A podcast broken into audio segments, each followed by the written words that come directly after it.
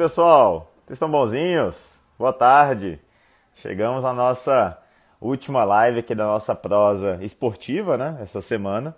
E depois de muitas lives sensacionais, não poderia ser diferente. A gente vai finalizar com um tema que eu acho que é bem atual, bem relevante, com a Melina, que já entrou aqui, já vou chamar ela aqui, que é justamente o treinamento do intestino. Né? A gente começou a semana aí falando de intestino, vai terminar falando de intestino. Só que na primeira a gente focou em no eixo intestino-músculo, então como o intestino é importante para saúde muscular e para performance esportiva e tudo mais. E hoje o nosso foco vai ser falar, vou falar com a Melina, né, que é triatleta, que realmente é nutricionista também, então ela, aquilo que eu conversei ontem com o Paulo, ela vive, tem a, a teoria e tem a prática aí do esporte e a gente vai ver como a gente consegue com a alimentação fazer já adaptações daquele intestino para que ele sofra menos, né? Então, fazer um treinamento desse intestino para é, ser um aliado e não ser um agente que atrapalhe o rendimento esportivo ao longo aí da, das atividades físicas e acho que o nosso foco principal vai ser o endurance, mas também as dúvidas aí com a Melina sobre o treinamento intestino para atividade curta duração e alta intensidade. E aí, Melina? Tá boa? Tô ótima. E aí? Boa Você? tarde. Tudo certo, tudo tranquilo. Seja bem-vinda, Melina. Vamos encerrar a semana com chave de ouro, né? Com certeza, né? Um tema desse, como você bem estava falando aí, super atual. Sim, sim, coisa boa. Então, primeiro, Melina, é... a te agradecer muito pela disponibilidade, por dispor do seu tempinho aí, principalmente sabadão, né? Véspera do Dia das Mães, para passar uma horinha compartilhando a sua prática nutricional e de atleta aí conosco. É, realmente é uma satisfação muito grande, não só para mim, mas creio que para todo mundo que vai nos acompanhar, não só agora, mas nos podcasts, enfim, tudo que, que vai gerar aí depois. E Melina, é, se apresenta aí para a galera, fala um pouquinho de você e depois a gente já começa a nossa prosa. Vamos. É, então, eu sou de Salvador, né? Para que eu acho que a maioria que não me conhece. Então, eu sou de Salvador, sou nutricionista já há algum tempinho, uns quatro anos, não tão tanto quanto você. Mas a prática esportiva ela tá em mim desde os meus 15 anos de idade. Vou revelar minha idade agora, mas já tenho uns 16 anos aí que eu sou corredora e há oito anos eu sou triatleta, né? Com algumas, enfim, né, já dá para ver ali atrás alguns uhum. prêmiozinhos, algumas coisinhas assim que até animam a gente durante Sim. nossos treinos, né? Você que está começando agora o teatro vai entender um é... pouquinho isso aí. É, então, assim, você tem muito mais tempo, até eu acho que de prática, de vivência do esporte do que da nutrição, né? E agora, mas com certeza, aliar os dois, acho que deve ter sido muito rico para você, né? Mas com certeza, até porque, chefe, na época que eu comecei, eu era colegial, né? Então eu fiz uhum. muita coisa errada. Eu tive todos os sintomas, eu acho, durante a corrida, já que aconteceu é. comigo. Já tive aquela sensação de plenitude, de tipo, eu não aguento mais correr, eu não sei o que, que eu faço aqui. É, já tive urgência, né? Todos os sintomas, eu acho que eu. Interessante. Interessante. Boa. Então vamos lá, Melina, para a gente começar a nossa prosa, é, vamos só contextualizar, eu já dei uma breve introdução, mas então hoje a gente vai falar aqui de, do treinamento do intestino. Então, e aí eu já também queria depois ver com você se no finalzinho a gente falou, o foco acaba, principal acaba sendo para as atividades de endurance, né? Então, que é onde a gente estaria mais impacto, digamos assim, principalmente a nível de intestino. Só que a gente sabe que atividade de curta duração e alta intensidade também gera algumas repercussões negativas, digamos assim, a nível de estômago, principalmente, creio eu. Então, eu mesmo, na época do crossfit, já fui crossfiteiro, já, eu tive, já tive a oportunidade, a vivência de duas vezes ter que parar para vomitar no meio de um treino muito intenso, enfim. E não era por questões alimentares, era por questão da intensidade realmente do, do treinamento que estava, enfim, estava muito exaustivo e tem, tem vezes que não tem muito para onde fugir, né? Mas então no finalzinho a gente talvez fale um pouquinho disso, mas eu acho que o foco principal é para as atividades de endurance, né? E, e aí, Melina? Então, assim, primeiro, de onde que surgiu essa questão do treinamento de intestino? De onde que veio esse tópico? Porque a gente fala de treinar músculo, de treinar o cardiorrespiratório. Mas agora surgiu de alguns anos para cá essa questão de treinar também o intestino, né? Conta um pouquinho dessa, dessa resenha? É, então, né? É, na pesquisa, né, a fundo aí da ciência, foi tentando pesquisar, mas como poderia evoluir a performance desses atletas, né? Basicamente uhum. isso. Porque, assim, o, o, as adaptações a essas cardiovasculares que você falou aí, a gente vê muito claramente, né, na evolução. E ainda tinha um fator limitante. Então, é basicamente isso aí. Eles foram mais a fundo, tentar entender o que é que causava mais esse, essa limitação, né? E um dos pontos que acabou entrando né, no intestino é exatamente a absorção desse carboidrato, né? Que é a principal é a fonte energética para a gente, né? A que dá uhum. mais de fácil acesso ali. Então, ainda durante essas pesquisas foi se descoberto que é, os transportadores eles podem ser um fator limitante, né? Se a gente não cuidar disso, se a gente não vê é, o consumo desse carboidrato durante até o dia também desse atleta, ele uhum. pode ter uma redução desses receptores, tanto de glicose quanto de frutose, né? E, e aí tem essa limitação, não consegue ir para a corrente sanguínea e levar até o músculo que está precisando ali para ontem aquela energia, né? Então, Sim. contextualizando, os estudos foram mais ou menos nessa linha. Uhum. É, e a gente tem alguns métodos, né, para poder treinar, né? O que seria exatamente o treinamento do intestino, que, para mim, no meu entendimento, é basicamente isso. É fazer com que a gente aumente os receptores de carboidrato no intestino, de glicose e de frutose, né? Que é o, uhum. as proteínas de transporte de, de glicose dependentes de sódio e o GLUT5. Se Sim. fala muito também do GLUT2, só que o GLUT2 ele é dentro do interócito, né? Então ele não seria Sim. um fator limitante para esse atleta, tá? Porque assim, quando ele é requisitado, ele vai lá para a borda, ele é capta também algum pouquinho de glicose e aí transporta. Então ele não seria um fator limitante, tá? O fator limitante uhum. maior seria o o primeiro, que é a, a, o transportador de glicose dependente de sódio, e uhum. o GLUT5. Tá? Boa. E essas duas são muito bem treinadas, né?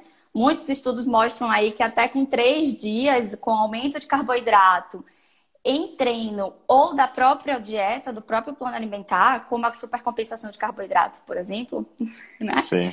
Ela já faz isso. Quanto mais carboidrato a gente come, mais receptores a gente vai ter ali certo? Olha aí. Então, assim, rapidão, só uma coisa interessante. Eu nunca tinha nem parado para pensar nisso. Então, quando a gente tem a questão da supercompensação de carboidrato, focando na em, em, saturar o músculo de glicogênio, a gente também teria esse efeito secundário, ou primário até, de aumentar os transportadores para, no momento da atividade física, ter uma capacidade maior absortiva de carboidrato, é isso?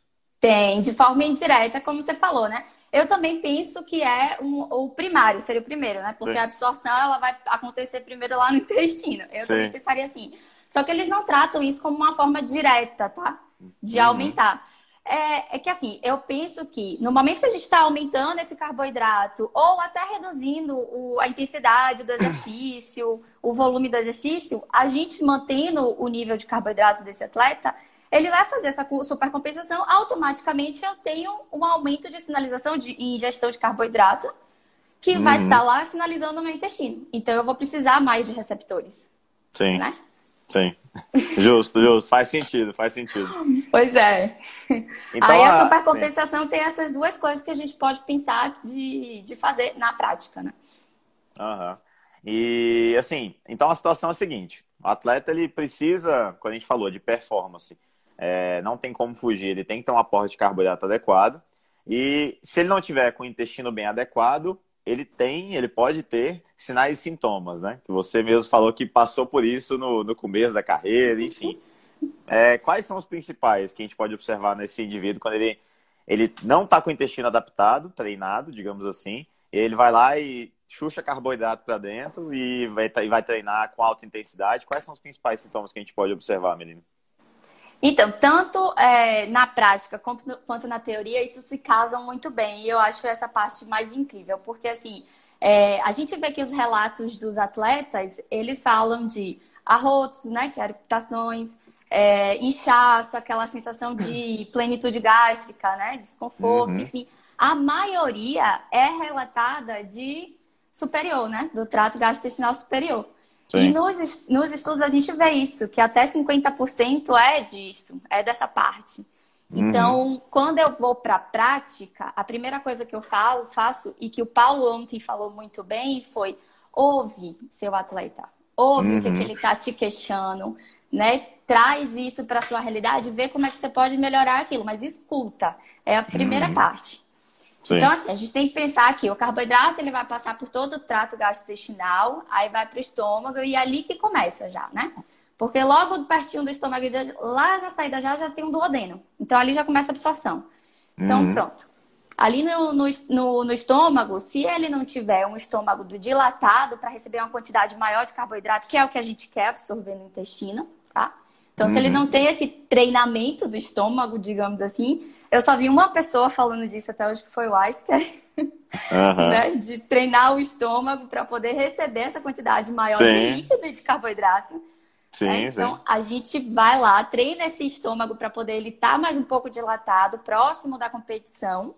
Então, por isso que, normalmente, na minha prática, uma semana antes, eu aumento o consumo de líquidos do meu paciente certo? Para ele poder uhum. começar a ter um pouco mais essa dilatação. Durante as refeições.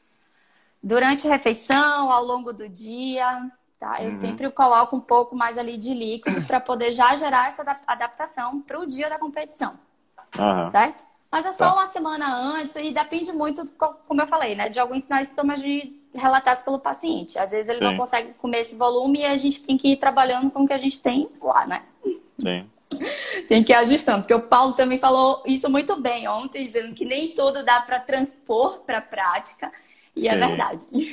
Uhum.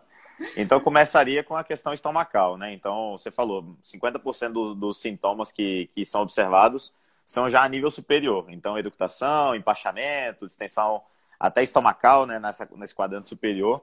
E Isso. me vem à cabeça, menina, que talvez é, assim, isso deve ter muita conexão, lógico, é muito individual, mas também com o timing que essa pessoa está fazendo essa refeição pré-treino.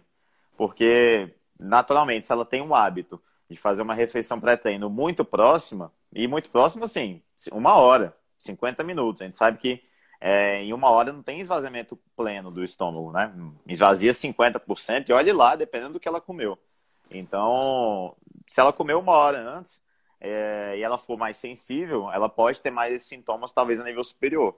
Agora, se ela tem um hábito, né? Isso ela já chega com a queixa no seu consultório. Se ela tem um hábito de não fazer um pré-treino imediato, ela faz uma refeição completa 3, 4 horas antes e chega para treinar, eu suponho, talvez coisa de ideia, que talvez ela não tenha tanto sintoma superior, porque a parte superior está vazia, o estômago está vazio, já esvaziou e tudo mais e que ela possa vir a ter mais sintomas, talvez, de trato digestório inferior, e aí de, de nível de intestino mesmo, intestino grosso intestino delgado. Você acha que faz sentido isso? Então, essa questão do timing de, de horário é, impactar nos sintomas também?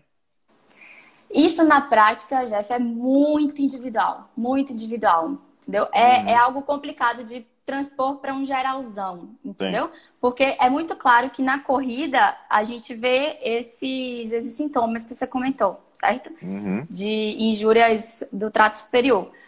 Mas, ou então no, no crossfit, né, que é uma intensidade muito maior, a gente também consegue ver isso.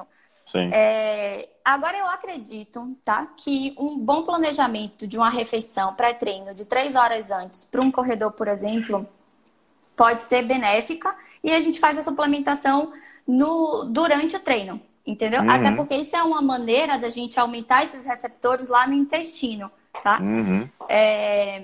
Agora, o engraçado, quando você estava falando, eu lembrei que um dos métodos até indicados pela literatura é ir treinar com esse estômago cheio né? Para é poder meu... aumentar a absorção. O treinamento. É... Uhum. Nossa, mas eu acho que eu não recomendo para ninguém, porque com certeza a pessoa vai sentir no rendimento, sabe? A pessoa vai me enxergar da cabeça aos pés porque eu mandei fazer isso.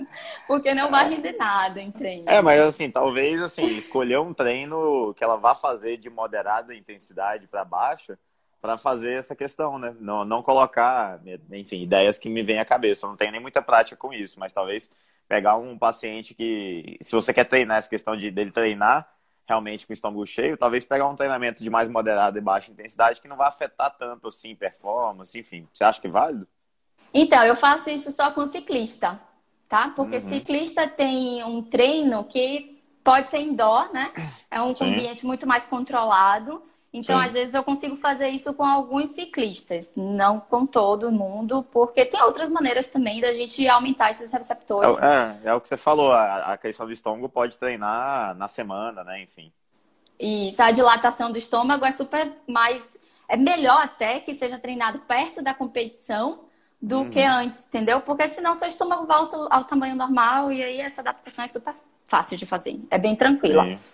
A aumentar os receptores intestinais é, é, que aí a gente começa um pouco antes, né? Uhum. Até por conta de, da, do período pré-competitivo, como a gente aumenta muito carga total, né? Tanto carga interna como externa, a gente, a gente tem que estar tá já preparando esse atleta para não ter um déficit calórico, né? Sim. E aí já começa a introdução de aumento de carboidrato para poder aumentar esses receptores. E aí, com hum. 30 dias até 40 dias, a gente começa já esse aumento gradual de carboidrato, tá? Tanto em treino, uhum. principalmente em treino, que é onde eu vejo que a gente consegue realmente é, tirar quase todos ou eliminar mesmo esses sintomas gastrointestinais, certo? Porque uhum. tem muita resistência de, de atleta de querer levar uma quantidade maior de suplemento, entendeu? Aí chega no dia da competição, quer levar tudo que deveria levar, mas não treinou o intestino para receber esse carboidrato, entendeu? Aí tem que passar por todo esse processo e 30, 40 dias, para mim, é o ideal.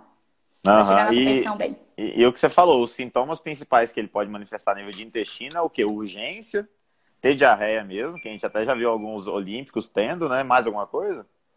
Dor Não, abdominal mesmo?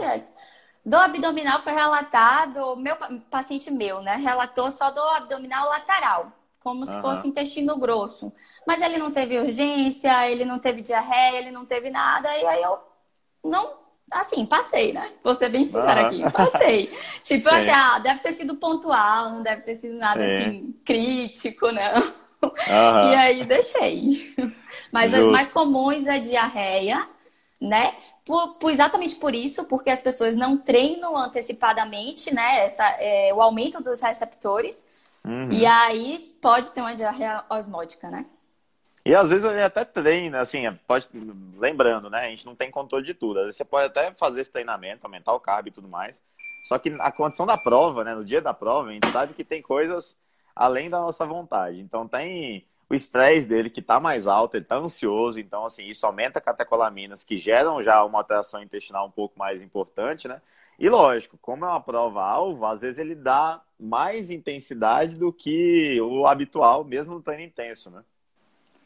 Sim, sim. Por isso que eu, eu sou a chata aqui, né? Eu vou atrás de todos os treinadores, porque uma das coisas que a gente pode evitar é simular exatamente a força que você quer fazer na competição, né? Sim. Então eu sempre vou atrás do treinador e pergunto, ó, oh, vem cá, tem alguma programação que ele vai fazer o tanto de esforço, ou próximo até de esforço que o, meu atleta vai fazer do dia da competição? Porque é nesse dia que eu vou passar o, o planejamento estratégico para ele completo, entendeu? Para ele fazer o que exatamente ele deveria fazer no dia da competição.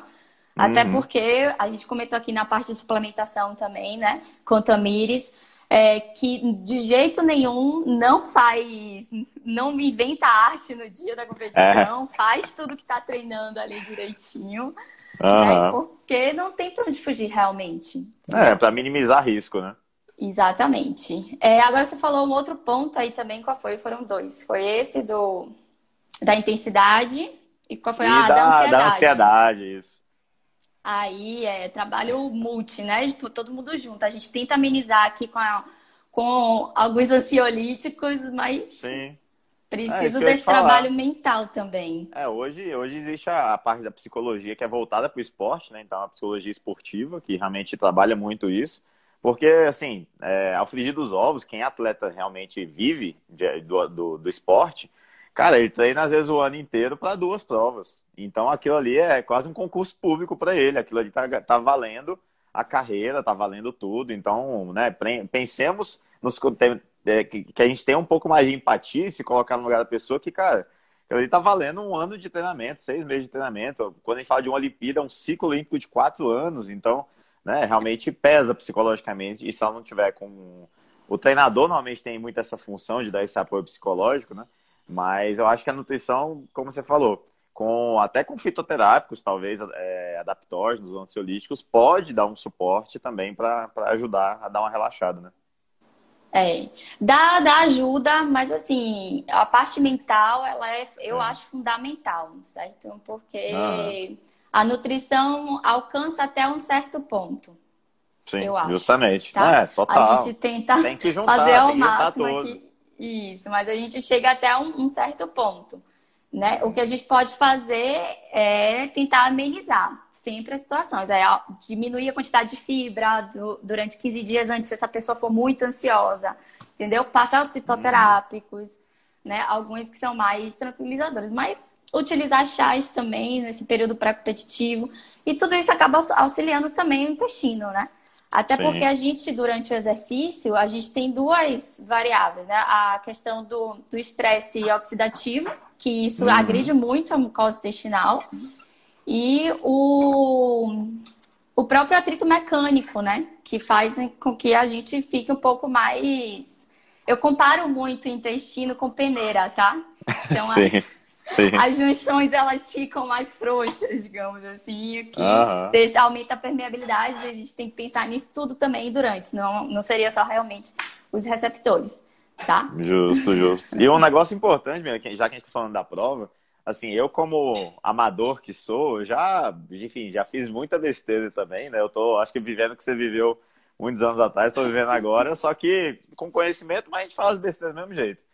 É, fui fazer uma meia maratona aqui em Brasília e tava, assim, botei uma meta surreal de fazer para um pace de 4,20, 4,20 e pouco. Apostei com um amigo, inclusive.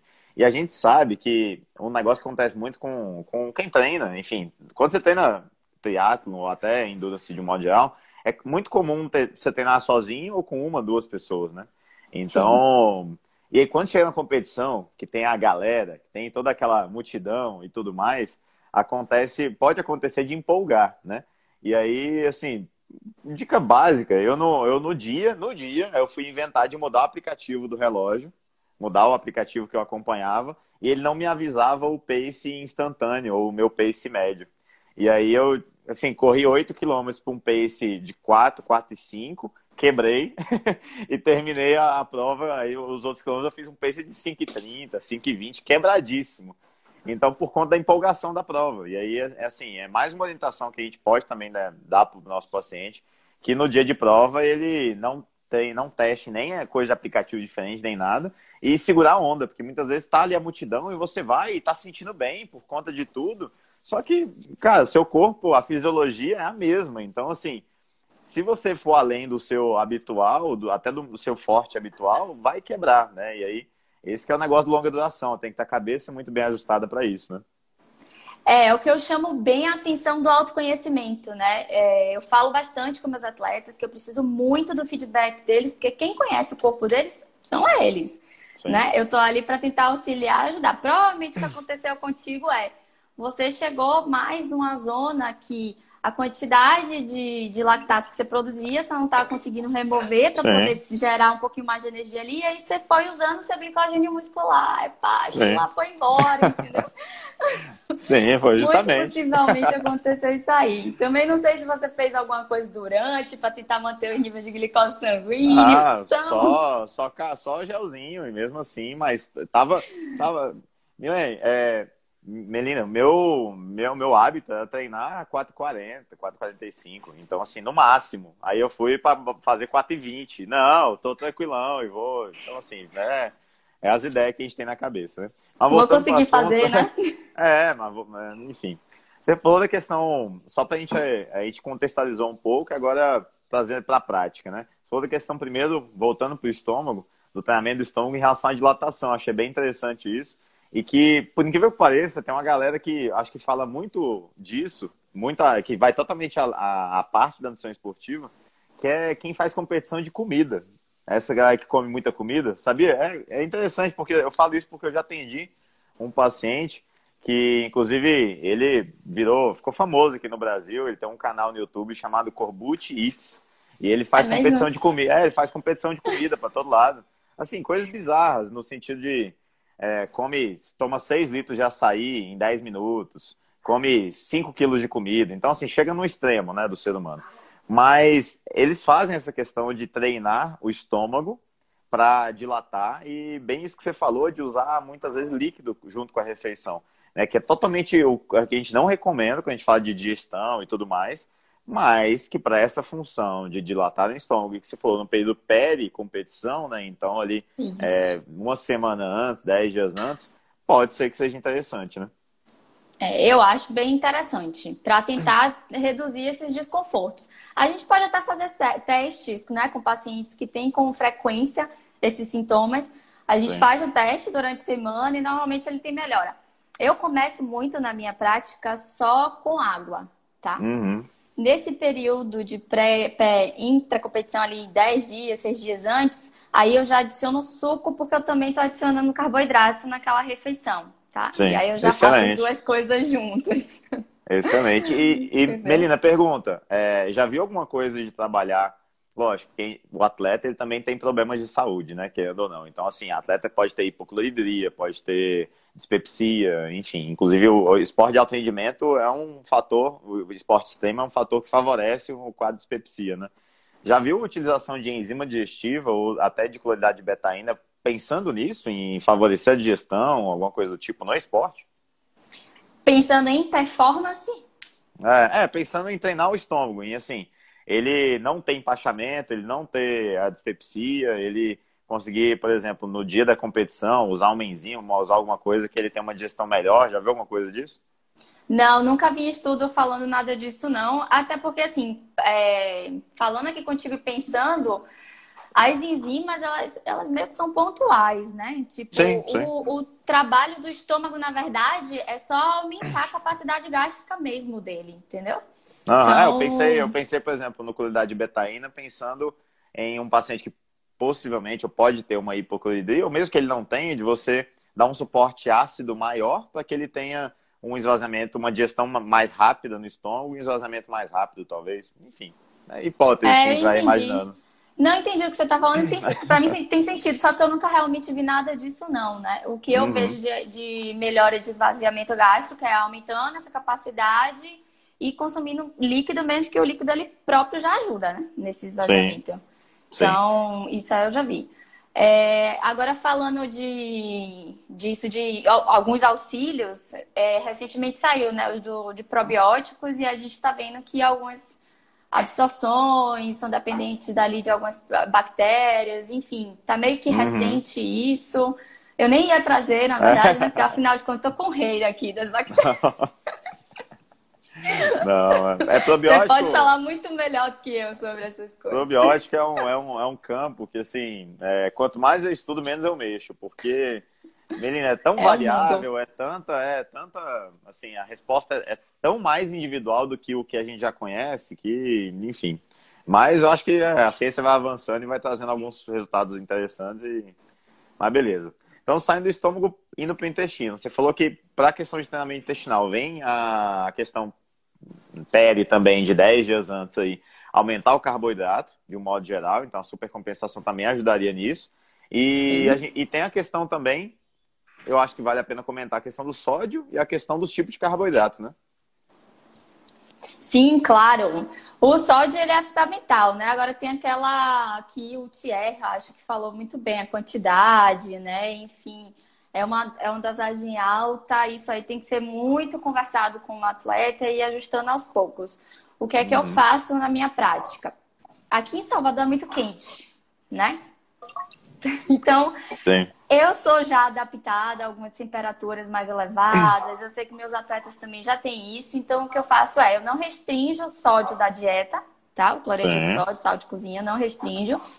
E nessa semana que, que tem um aumento de volume, um treino mais intenso final de semana, ou a própria competição, a gente vai fazendo alguns testes, né? Eu dou para ele alguns dias, algumas orientações de como fazer. Uhum. Mas é algo que eu suplemento pouco. Uhum. Ah, é? É, eu suplemento pouco porque eu vejo bons resultados na prática com a questão alimentar mesmo, tá? Uhum. Eu nunca tive problemas com isso, nem com meus atletas, nem comigo mesma. tá? Uhum. E durante prova também? Nem durante prova. Durante prova, comigo, eu vou contar o que teve numa última, no Capixaba de Ferro, conhece? Já ouvi falar. Pronto, fui fazer lá uma prova dura, são quase 600 metros de altimetria na bicicleta, tá? Pelo menos a corrida foi plana, mas enfim. O que é que aconteceu comigo? Até divulguei aqui dizendo que Nutri às vezes erra também no cálculo, errei na mão comigo, tá? Uhum. É, levei um pouco a mais de carboidrato do que eu estava planejando, né? Então, assim, saí para a corrida muito enjoada, certo? Por quê? Porque não tinha treinado para absorver essa quantidade. Entendeu? Então o enjoo uhum. veio porque provavelmente ficou um acúmulo maior dentro do meu intestino que eu não conseguia absorver. E aí veio refletindo todo no, no estômago, esôfago. Eu fiquei bem enjoada. Foi uma corrida bem dura para mim, tá? Mas enfim, consegui terminar. Não tinha água que solucionava, não consegui botar nenhum gel de carboidrato durante a corrida inteira. Uhum. exatamente por causa desse enjoo. Mas vamos, vamos falar lá da, dos tipos de carboidrato.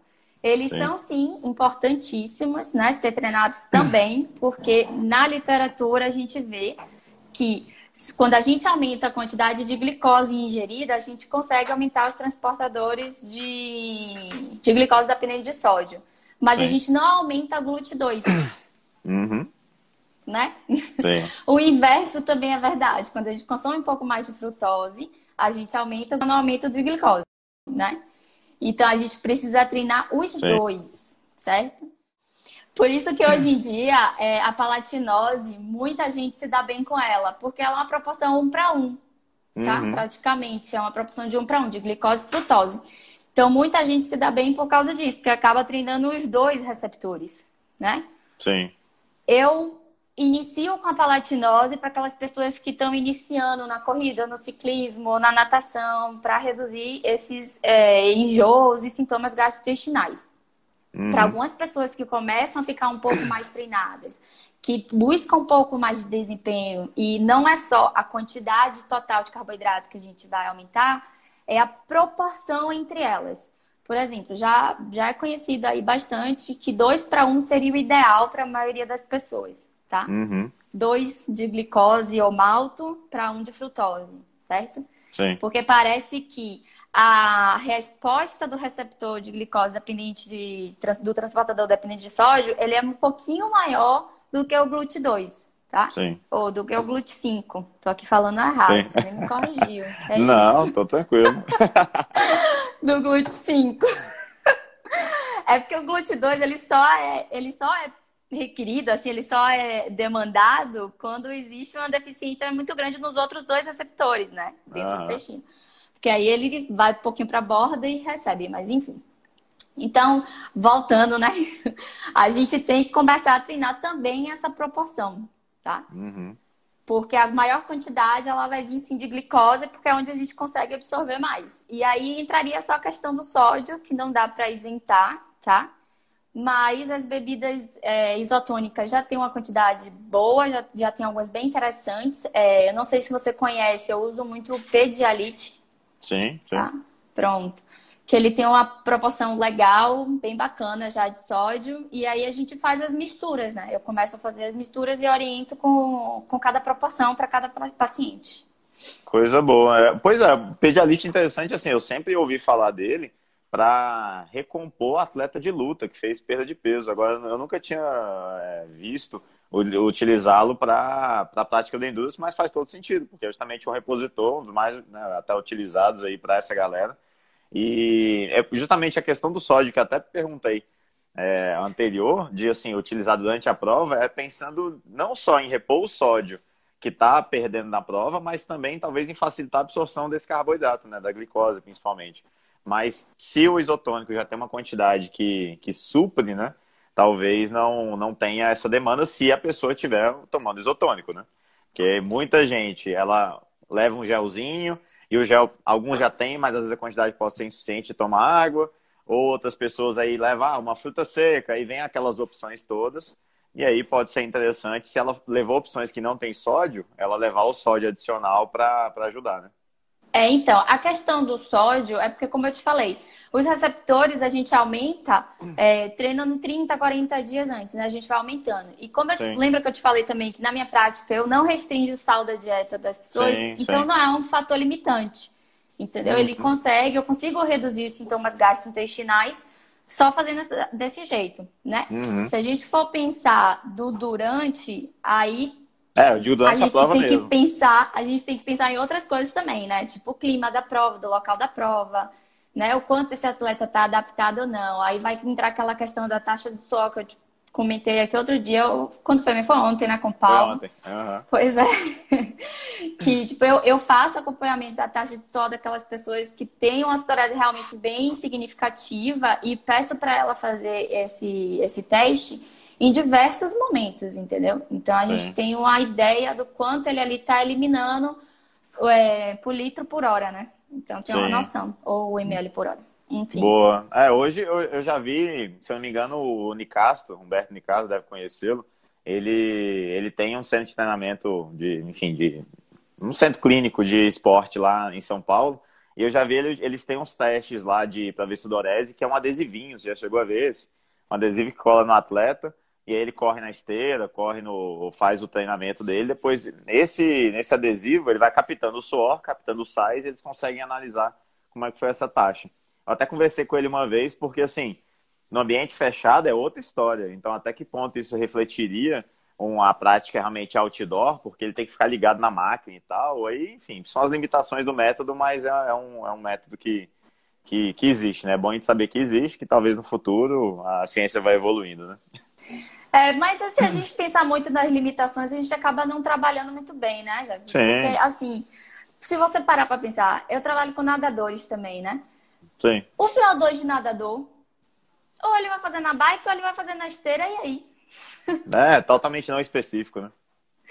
Exatamente, entendeu? Então a gente vai trabalhando com o que dá e principalmente feedback do paciente. Uhum. Para mim, isso aí é o que norteia muito o que eu vou fazer com esse, com, com esse atleta. Justo. E, Melina, um ponto que você falou que é importante é a questão, voltando do carboidrato para o intestino, essa proporção de 2 para 1 é uma boa, né? Então, e aí você faz, você falou que você, quando você prescreve, você prescreve manipulado, então, para ele fazer. Porque o que a gente encontra no mercado, a gente já encontra várias opções, que eu particularmente nem sei a, a se tem suplementos, eu ainda não estou nesse, nesse nível de conhecimento da endurance, tem suplemento que já traz proporção 2 para 1, de glicose para frutose, não tem isso. Então tem que fazer manipulado. Não, ainda não. É, eu não gosto de manipular, principalmente por causa do sabor, tá? É. Eu já tive vários problemas por causa disso. É, paciente não se adapta muito bem com o sabor que a farmácia tem. Uhum. Então, o que eu faço é orientar para que eles montem os dele, tá? Então, assim, como eu sei que a palatinose, pela fórmula química dela, ela é um para um, né? Sim. Então, a dali eu vou começando a fazer um cálculo meio que subjetivo para poder tentar entrar nessas proporções, tá? Para ele combinar então, palatinose uso... com maltodextrina, com dextrose. Com malto, dextrose, né? Então a gente hum. vai fazendo, ou até derribose também, às vezes eu boto. né? Só para a gente ter alguma, alguma ideia, né? Foi o que eu te falei. Uhum. Na, a prática, ela passa um pouquinho da teoria. Né? Então a gente vai meio que nos testes, vai testando quais são as proporções que vai mais funcionar com aquele atleta. Tá? Uhum. Eu já cheguei até com um atleta meio recente até. Ele estava treinando pro full, pro Ironman full. Sim. Eu já cheguei nele de 3 para 1. Deu uhum. bom. Com ele deu ah. bem bom. Justo, justo. E um dos grandes motivos disso, de, de, ah, de não saturar os receptores, é justamente não ter carboidrato sobrando para não gerar diarreia osmótica, né? Então, é justamente é treinar para evitar os. Não só para melhorar a performance, mas para evitar os sintomas gastrointestinais. Né? É basicamente para isso. E melhorando uhum. os sintomas gastrointestinais, a gente automaticamente tem a performance, né? Porque Também. se você não está enjoado, se você não está arrotando, passando mal, você faz Cons... mais força. É Justamente. É Cons consegue focar na prova, consegue, enfim, focar no, no que deve ser feito, né? É, Thierry fez uma Justo. pergunta aqui, deixa eu só responder, Sim. porque eu achei é, interessante. Quanto máximo claro. de grama por hora que eu já cheguei? Uhum. É, eu acho esse assunto bem delicado, eu acho importante falar. Eu já cheguei até 100 gramas por hora de, de carboidrato, mas foi com um atleta meu que era de ultra endurance, tá? Ele foi fazer um, uhum. uma prova de três, três dias. Você deve conhecer, Jeff. É o Bruno Tempesta. Ele é daí, de Brasília. Já, já ouvi falar dele. Não conheço pessoalmente, mas sim. Ele é daí de Brasília, pois é. é. É, que eu levei uma época atendendo aí, eu ia todo mês. Enfim. Uhum. Aí eu forneci para ele 100 gramas por hora, deu bom, deu, tava funcionando super bem. Ele tem uma resposta muito boa, até a gente até brinca com ele, eu e a médica dele, a gente brinca com ele dizendo que ele nasceu pro endurance. A prova dele foi boa. Sim. Enfim, eu já cheguei até nisso. Eu extrapolei, né? Porque normalmente falam que até 90 gramas por hora para aqueles atletas que vão. Depois da segunda, terceira hora, inclusive. Exatamente. Depois da segunda hora, né? Exatamente. Entendeu? Tá. Então eu extrapolei. 60 gramas eu já acho muito. Muita gente não tem essa aceitabilidade. É bem difícil ah. você chegar nela. Bem difícil mesmo. Só aqueles atletas que estão muito bem treinados, muito bem adaptados. Justo. E uma pergunta, Tamina, que me veio aqui à cabeça agora. Eles falam muito da, da quantidade de gramas por hora, né? De capacidade absortiva e tudo mais. Mas não se leva em consideração o peso do atleta. Leva! Né? Leva? Leva, tem, Mas tem, uma, onde? tem recomendação. Ah, como é que é isso aí? Tem no consenso de nutrição esportiva. Você não, não deu uma olhadinha, não? Eu não, não, não é da minha área. Eu, por isso que eu pergunto para vocês.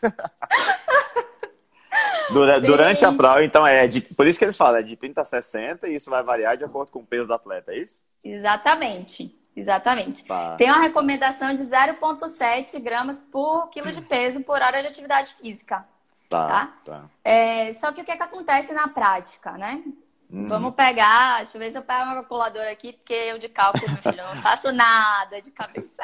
se você for bom aí, multiplica 0,7 por 70 aí pra mim. Vai dar alguma coisa com, com 54, é, vai dar 50, é, acho que dá 54. Tá, vamos arredondar aí para 54. Tô confiando em você. Eu, não, eu acho. Vou nem fazer a conta, não, mas fica 54. Mas vamos lá. Aí vai que eu pego um, um, homem desse, um paciente desse, né, de 70 quilos, que eu tenho que fornecer 54 gramas de carboidrato para ele por hora de exercício. Na teoria, né? Sim. Segundo essa recomendação de 0,7. Só que ele é um paciente relativamente novo, é um paciente que está lá é, fazendo uma meia maratona que quer evoluir para uma maratona, né? Então ele tem Sim. pouca bagagem, ele corre pouco e me vem com consumo de menos de 30 gramas de carboidrato por hora de exercício. Eu vou começar com ele com 54? Uhum. Não. Entendeu? Dá 49. Eu tenho que... pronto, Enfim. valeu, Tia. É, 49, é 7 vezes 7, é isso aí, pronto. A gente tá bom de conta. Justo. Ai, ai. Mas então Sim, sempre a é. questão de ir aumentando, né? Nunca vai. Isso, entendeu? Para treinar exatamente esses receptores, porque eles têm que estar tá ali. Porque não adianta uhum. nada eu encher, encher, encher de carboidrato, não ter receptor e aí causar uma diarreia osmótica, entendeu? Se Sim. passar pelo estômago, né? Se não apresentar nenhum daqueles sinais, né? Que aí uhum. já é uhum. problema de digestão. Maravilha. Aí tem que ter isso aí em mente. E Melina, é, as diretrizes falam de alguma coisa em relação, principalmente a do Jack and Up, né, que, que trouxe questão do treinamento intestino, em relação a proteína e, e gordura? Oh, tem que tomar cuidado, como é que tem que fazer? Gordura para o endurance não é algo que a gente olhe muito, né? Por quê? Porque isso aí é consumo diário, uhum. não é muito recomendado para antes, durante, após, pelo contrário, manda se retirar, tá? Sei que hoje em dia tem muita gente que gosta de treinar com TCM, né? Mas no endurance eu não acho isso viável, ainda mais que tem muita gente iniciando. Você, por exemplo, está iniciando, então eu não sei uhum. a sua flexibilidade metabólica, digamos assim, entendeu? Para poder aceitar essa gordura na digestão. Uhum. E outra coisa, todo, todo mundo que está iniciando, né? Tirando um pouquinho a visão do atleta, todo mundo que está iniciando normalmente treina muito mais intenso. Eu vou até Sim. falar do seu treino de hoje. Pode ser? Ah, pode. pode falar que eu vou, eu vou fazer uma observação depois sobre o treino de hoje. Uhum. Sua frequência cardíaca média, média deu 168. O que, que é uhum. isso? então, você quer saber? Olha só que beleza. Foram, foram 18 quilômetros é, com relativamente um pouquinho de subida e um pouquinho de descida ao longo do percurso todo. E zero hidratação. Olha que beleza. Que delícia pro meu intestino, hein? Que, que, é isso?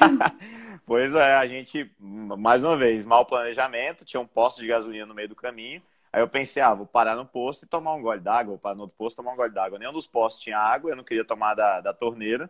E eu não levei comigo, e aí foi 18 quilômetros. Tanto que chegou no décimo segundo, foi onde eu senti mais, é, a, talvez o impacto da desidratação. E se você, depois eu te mostrar meu, meu gráfico de frequência cardíaca, a média deu aquela, só que depois do décimo segundo quilômetro, a média aumentou e o pace caiu um pouco, ou seja, a frequência aumentou, o pace caiu, e então provavelmente foi onde eu comecei a sentir mais a desidratação. E décimo segundo quilômetro eu estava com uma hora de corrida, então faz certo sentido. Você vê como as coisas é. acontecem na prática, né?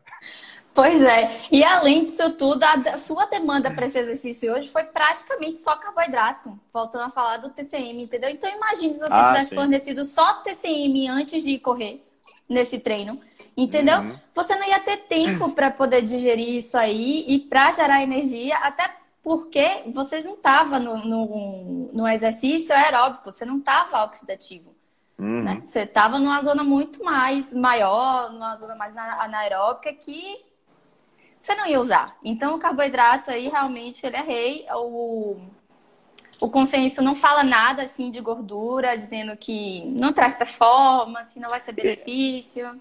E, e pergunta, você já viu estudos assim, é, combinando? Ah, vamos dar carboidrato, vamos dar carboidrato mais um pouco de TCM, eu digo qualquer gordura, e vendo se muda alguma coisa? Não, não, não, muda. Não tem, muda. tem, tem alguns poucos, eu, eu acho pouco, mas tem alguns, e assim, é sempre o grupo que tem um carboidrato ou associado carboidrato, né? Que tem um uhum. pouquinho melhor de performance do que o de gordura, entendeu? Tá, então assim, é, eu não sei que eles avaliaram, mas eles, eles fizeram o quê? Teste de time trial ou, e também avaliaram alguma coisa de VO2 ou avaliaram alguma coisa de é, poupar, pelo menos poupar um pouco mais de glicogênio muscular? Ou você, você lembra de cabeça o que, que eles mediram aí? É, o que eu lembro agora que eu tô. Que, que me veio na memória, esse que eu te comentei, era um, era um treino de time trail, né? Uhum. Porque eram 15, 20 minutos, eu acho, se não me engano, de, de pedal, de ciclismo. Então, assim. Ah, era curto. Seria óbvio que a gente não usaria gordura, né? Eu posso até uhum. procurar algum outro que tenha aqui falando de, de uma maratona, que foi como o Tamires falou também, que é uma prova de contrarrelógio, né? Porque você tá ali correndo, construindo o seu tempo. Sim. Então, realmente, você me fez uma pergunta boa. Vou futucar aqui para ver se você acha alguma coisa. Mas eu acho que a maioria dos testes é mais de time trail mesmo. Justo. E, e proteína, eles falam alguma coisa? Principalmente quando a gente pensa em ultra endurance, porque eu fico sempre com isso atrás da orelha também. Um ultra endurance ou um triatlo mesmo são 8, 10, 12 horas de prova. E aí o cara vai comer bastante carboidrato, mas proteína fica zerada? Ou eles falam de proteína e faz digestão? Também para evitar distúrbio, para evitar um empachamento, alguma coisa assim? Eles discutem isso?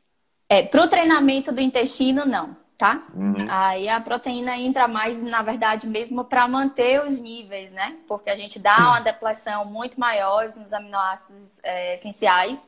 Sim. É, então, assim, é mais para manutenção dessa proteína, é, para não danificar tanto também o sistema imunológico de uma forma indireta. Uhum. Tá? Então, eles trazem mais assim, relatando isso. O consenso até fala isso, que seria interessante ofertar o BCAA durante um, práticas longas, tá? Isso é acima de três horas de atividade física. Uhum. Mais, menos do que isso de tempo de exercício não seria necessário, exato, entendeu? Mas mais como um fator meio que de proteção. E eles tá? falam só do BCA ou fala de, de whey ou proteína mais completa, ou só BCA? O whey protein durante treino nunca vi estudo, não. Já vi de BCA. É, não, de BCA tem um monte. Durante prova, eu digo assim, prova de 10 horas, de 8 horas. Alguma coisa de whey, Usa BCA. Só não, BCA. Usa BCA. É. Tá. Só. Nem, nem com glutamina, agora eu tô pensando aqui, eu já vi estudo do, usando durante. Aham, entendi. Fiquei é, agora curioso para ver se não tem. É, porque é um ponto, um ponto que você citou, que, que eu acho que é muito importante, é a questão imunológica. E a galera, é, por, por, mais que muita gente não saiba, o carboidrato durante a, a prática ele tem é, essa uma grande função em, em cima disso, inclusive, né?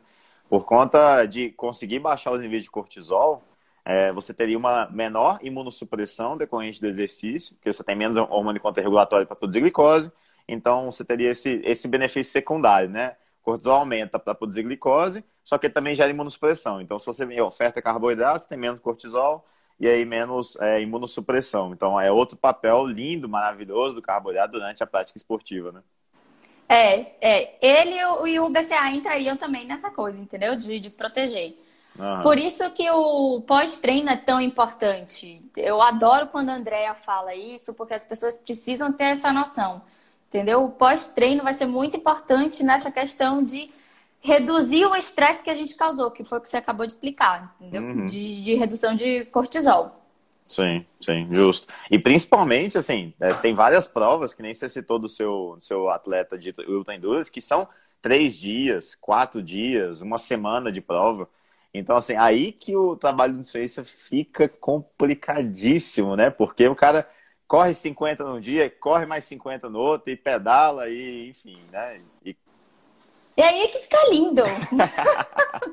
Sim, aí talvez quem tá aquela estratégia que a gente falou com a Tamires de, de é, substâncias para diminuir dor muscular tardia, para ele conseguir performar bem no, nos outros treinos, de, do carboidrato de repor bem esse carboidrato, não só durante, mas logo após. E até, já falando disso, que a gente tem acho que oito minutinhos aí para falar, que, que você me dá de dicas aí para a gente aumentar a ressíntese de glicogênio pós-treino? Já que você falou de pós-treino, então vamos falar dele.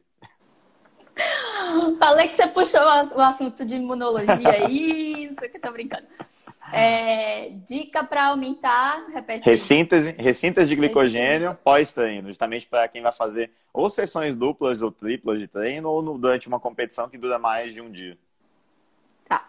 Aumento de carboidrato junto com alguma proteína de um pouco mais fácil de digestão, principalmente se for aquela pessoa que tiver dois treinos ao dia, né? Uhum. Então, é, mas aí são as estratégias de periodização de carboidrato, né? Que a gente Sim. cicla o carboidrato, enfim. Pois é. Então, é exatamente isso. Para quem tem dois treinos ao mesmo dia, triatleta tem muito isso, priorizar esse pós-treino do primeiro treino com proteína de mais fácil absorção. E aí entra o whey protein, né? Pode Sim. ser, pode ser tranquila. Se a pessoa tiver uma digestão boa de, de ovo, também pode ser. Enfim, de, for em forma de alimento, também pode ser. Uhum. Com carboidrato, né? Com carboidrato. Tá. E aí não teria problema, ao meu ver, tá? Não teria problema da gente começar a botar alguns antioxidantes e fitoterápicos também neste momento, porque ele tem logo ali no segundo momento do dia um outro treino, tá? Uhum. Então, eu nesse momento não teria tanto problema. É... Você comentou uma outra coisa também, da de pós-treino. Sim para essas pessoas que têm três dias de, de competição, né? Aumento desses alimentos que são fonte de antioxidantes vai ser crucial para poder ter uma reparação melhor, tá? Então, antocianinas, uhum. é, as, aqui são as belres praticamente, que tem uma, uma, uma infinidade de, de, de opções, né? Sim. Então, seria basicamente isso. Boa, boa. Eu, eu lembro de ver alguma coisa de cafeína pra, podendo aumentar a absorção de carbo, né? É, é, é, acontece mesmo ou, sei lá, eu estou desatualizado? é, um, é uma resposta que a literatura ainda não respondeu, não chegou a um consenso assim de que ah. assim melhora, entendeu? Existe uhum. essa, essa pergunta ainda aí no ar. É, nem para mas... ressíntese, nem para absorção, enfim. Ainda não, o que eu vi em estudo ainda dando uma resposta definitiva, não, tá? Tá bem aberto. alguns estudos mostraram que sim, que existe uma absorção melhor da café com a cafeína melhorando a absorção de carboidrato. Uhum. Eu não entendi muito bem como é que isso funcionaria quando eu li o estudo, tá? Por isso que eu tô te falando que eu acho que é meio inconclusivo isso ainda. Acho que eles precisam pesquisar um pouquinho mais para uhum. chegar em alguma via, enfim. E você falou do carboidrato com proteína, é, a proporção é aquela que a gente vê nos suplementos, 4 para 1, ou não tem proporção melhor, digamos assim, para recintas, ou não tem estudo mostrando isso? Vou te falar que não tem, tá? Porque, ah. assim, depende da, da periodização que você estiver fazendo com esse atleta, depende da adaptação que você quer enfatizar naquele momento que ele está passando, tá? Então, uhum. até uma proporção de 2 para 1 já pode ser benéfica para a recuperação muscular. Aham, uhum. justo, justo. Beleza, Melina, a gente tem mais cinco minutinhos. Você quer fazer um resumão, fazer um fechamento aí para a galera? Depois a gente já vai para a reta final? Vamos, pode ser.